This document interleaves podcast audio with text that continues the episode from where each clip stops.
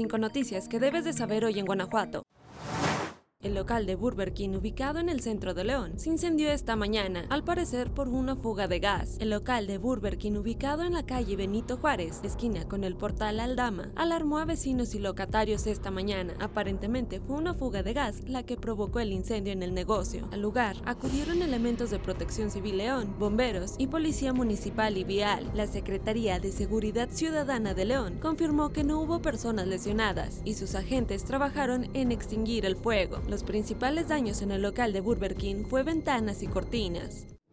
Una mujer confrontó al presidente municipal de Celaya, Javier Mendoza, para exigirle que detenga a los asesinos del bombero Felipe de Jesús Jiménez Sánchez, quien falleció luego de ser atacado a balazos cuando se dirigía a atender las quemas de vehículos provocadas por grupos delictivos el pasado domingo. Ante esto, el alcalde de Celaya le respondió que él no había detenido a los asesinos de su hijo, por lo que le pidió que respetara su memoria. Incluso su esposa, Rosa María Suárez, intervino y le pidió a la señora no mezclar los temas.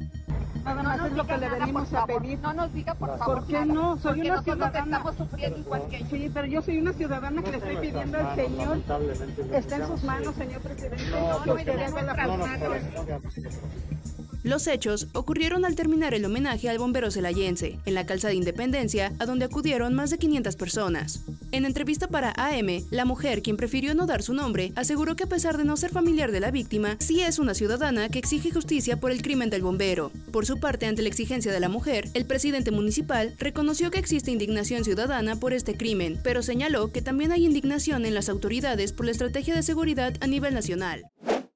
Durante la Feria Estatal de León 2024, podrían aumentar 30.000 usuarios en el transporte público de León, según Fabio Sandoval, encargado de la Dirección de Movilidad de León. Durante los fines de semana del 12 de enero al 6 de febrero, se extenderá el servicio hasta las 11.50 pm, aplicando desde el paradero de Poliforum hacia las terminales de transferencia Delta, San Juan Bosco, San Jerónimo y Maravillas, con las líneas 1, 4, 7 y 8. Se ofrecerá un servicio extraordinario de rutas alimentadoras y auxiliares en las terminales hasta las 12.20 am para usuarios que realicen transbordos hacia diferentes colonias. Además, se contempla el despliegue de unidades adicionales en caso de mayor flujo de usuarios, especialmente en el paradero Poliforum. En cuanto a las rutas para llegar a la feria, hay nueve rutas al sistema convencional y cinco rutas auxiliares del CID. Las personas provenientes de comunidades rurales en la zona oriente tendrán acceso a la feria mediante rutas de transporte suburbano, con paradas señaladas en el Boulevard Francisco Villa, se proporciona información sobre la operación de paraderos del CID durante este periodo extraordinario, indicando cierres de algunos paraderos a partir de las 10.40 pm en dirección a estaciones específicas.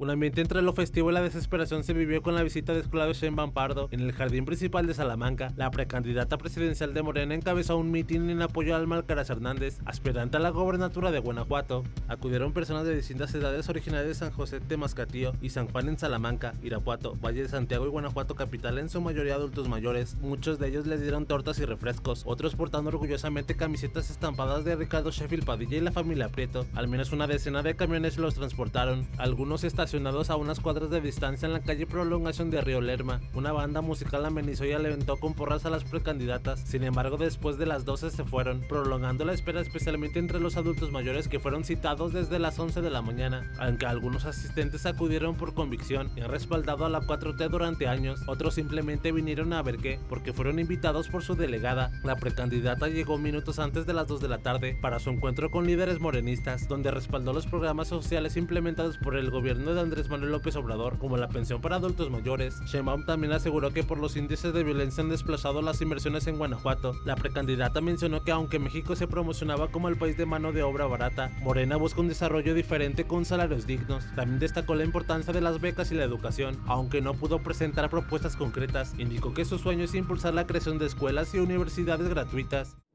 En la mañana del miércoles, los trabajadores del Hospital de Alta Especialidad del Bajío estaban preocupados porque no habían recibido el pago de su sueldo de la quincena. Les informaron que se retrasaría hasta el viernes, debido a la transición del IMSS Bienestar. Los empleados estaban organizando una protesta, pero por la tarde del mismo día les notificaron que el dinero ya se había depositado. El retraso se debió a la transición en la administración del hospital, que ahora pertenece al IMSS Bienestar, en lugar de la Secretaría de Salud Federal. A pesar de la preocupación, el director del hospital aseguró que el depósito se realizaría y finalmente a las 6 de la tarde se completó. Sin embargo, los trabajadores denunciaron la falta de insumos en el hospital, atribuyéndolo al aumento de pacientes en el lugar de la transición. Familiares de pacientes reportaron la escasez de suministros necesarios para el tratamiento en el hospital de alta especialidad. Cabe destacar que el hospital fue expropiado en octubre pasado como parte de la fusión de seis hospitales federales con el IMSS Bienestar. El hospital de alta especialidad del Bajío Regional atiende a poblaciones de varios estados. El director hospital aseguró que buscará incrementar el abasto de medicamentos e insumos mediante una solicitud al IMSS Bienestar.